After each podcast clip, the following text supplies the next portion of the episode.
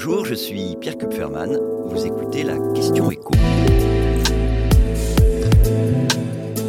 Combien de jours faut-il travailler en Europe pour payer ses factures de gaz et d'électricité? La Confédération européenne des syndicats s'est livrée à cet exercice très intéressant parce que calculer en nombre de jours de travail ce que coûtent les factures annuelles d'énergie dans tous les pays de l'Union européenne, bah, ça permet de se comparer Salariales elles restent quand même très importantes d'un pays à l'autre au sein de l'UE. Donc, que constate la Confédération européenne des syndicats?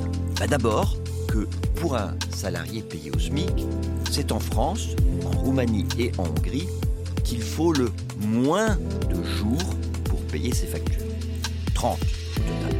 C'est-à-dire deux fois moins qu'en Tchéquie, qu'en Grèce ou qu'en Estonie. Mais bon, le SMIC, il n'y en a pas dans tous les pays de l'UE. Donc la Confédération européenne des syndicats a fait le même calcul avec le salaire moyen.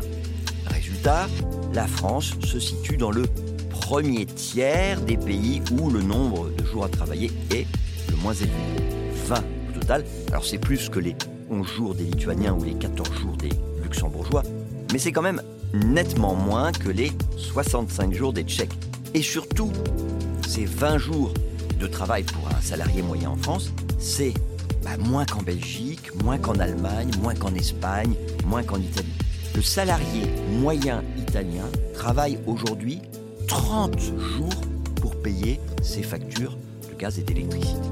Alors, ces différences entre Européens, comment on les explique? Déjà, il y a les niveaux de salaire, évidemment.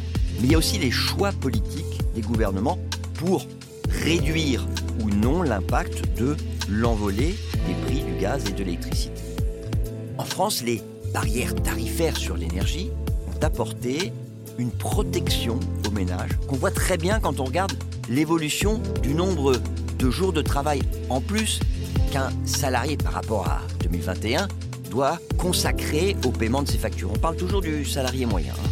Un jour de plus en France, un jour de plus au Luxembourg, alors que aux Pays-Bas, en Grèce, c'est 10 jours de plus. En Italie, c'est 9 jours de plus. En fait, le salarié italien, il était quasiment dans la situation du français il y a un an.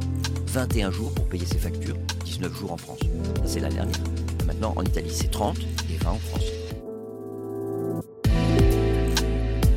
Vous venez d'écouter la question écho, le podcast quotidien pour répondre à toutes les questions que vous vous posez sur l'actualité économique. Abonnez-vous sur votre plateforme d'écoute préférée. N'hésitez pas non plus à nous laisser une note et un commentaire. À bientôt.